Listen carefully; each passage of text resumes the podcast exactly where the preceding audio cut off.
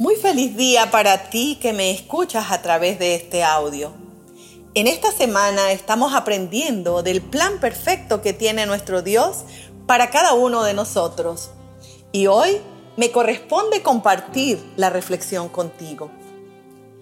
Las Sagradas Escrituras registran muchos casos en los cuales Dios ha manifestado su paternal cuidado, realizando milagros visibles y tangibles acontecimientos totalmente fuera de lo común para dar bendición a sus hijos que decidieron ejercitar su confianza en Él poniéndolo en primer lugar.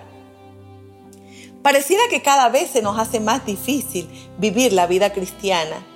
Hay tantas desviaciones y tantas rutas alternas que el enemigo coloca en nuestro sendero que muchas veces perdemos de vista las bendiciones que el Señor tiene para entregarnos.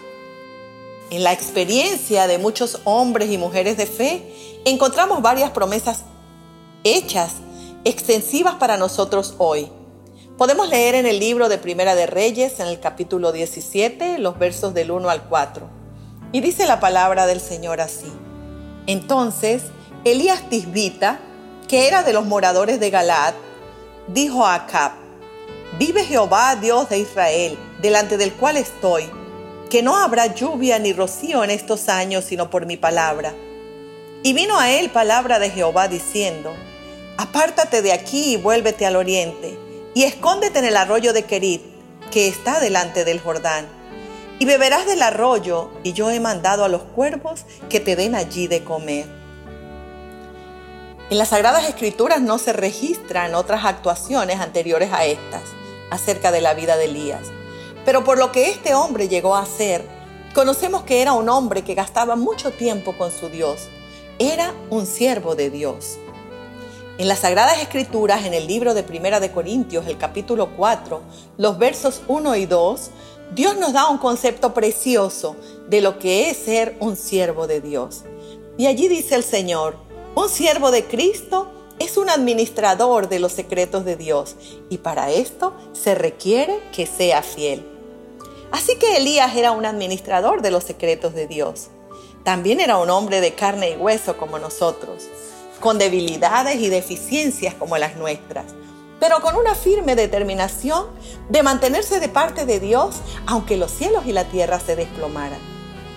Dios había hecho todos los arreglos necesarios para que este siervo cumpliera una gran misión. Dependía de él ser fiel o no. Dependía de él obedecer o no.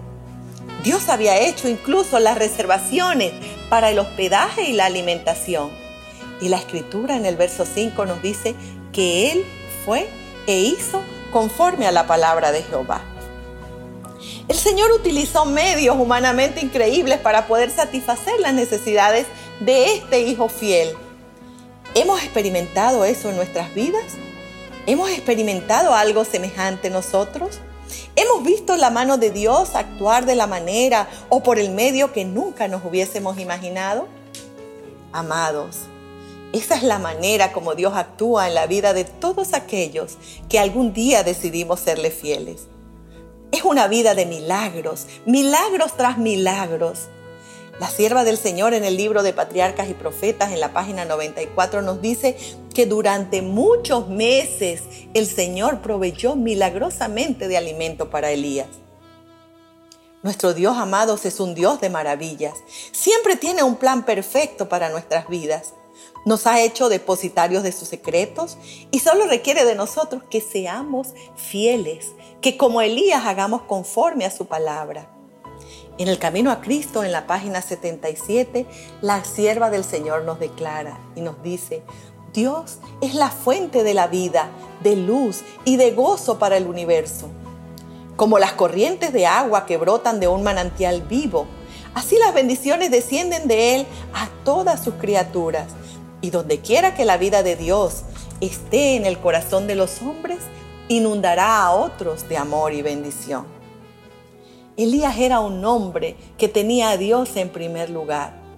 Y si seguimos leyendo la historia del capítulo 17 de Primera de Reyes, allí nos vamos a dar cuenta del plan perfecto que Dios tenía para Elías y también para una persona que él utilizaría para ayudarlo. Desde el verso 9 en adelante, allí Dios nos enseña que Él utiliza a los medios necesarios para poder cumplir sus divinos propósitos.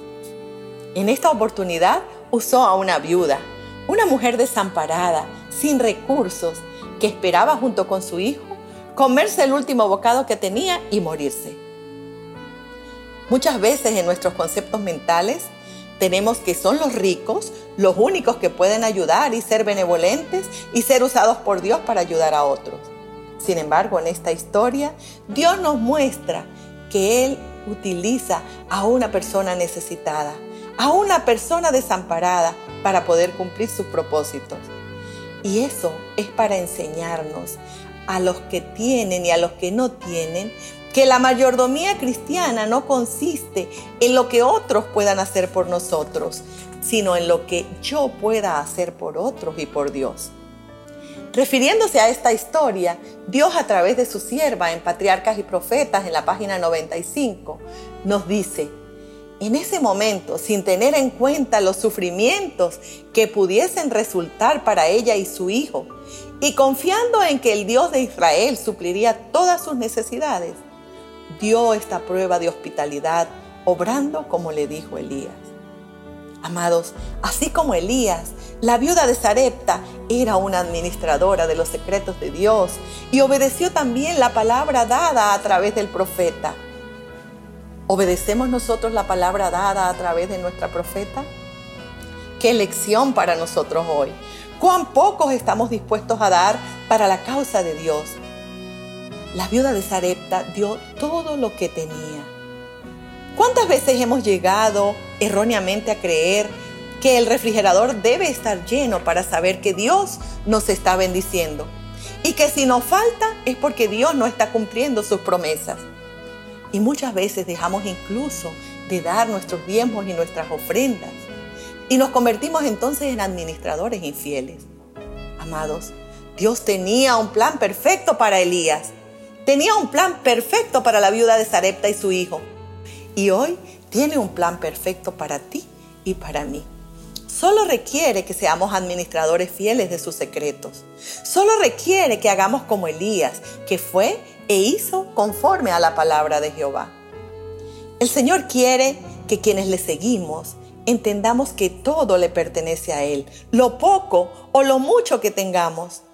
Y como administradores de sus secretos, siempre debemos estar dispuestos a usarlos generosamente donde quiera que se necesiten para adelantar la obra de Dios.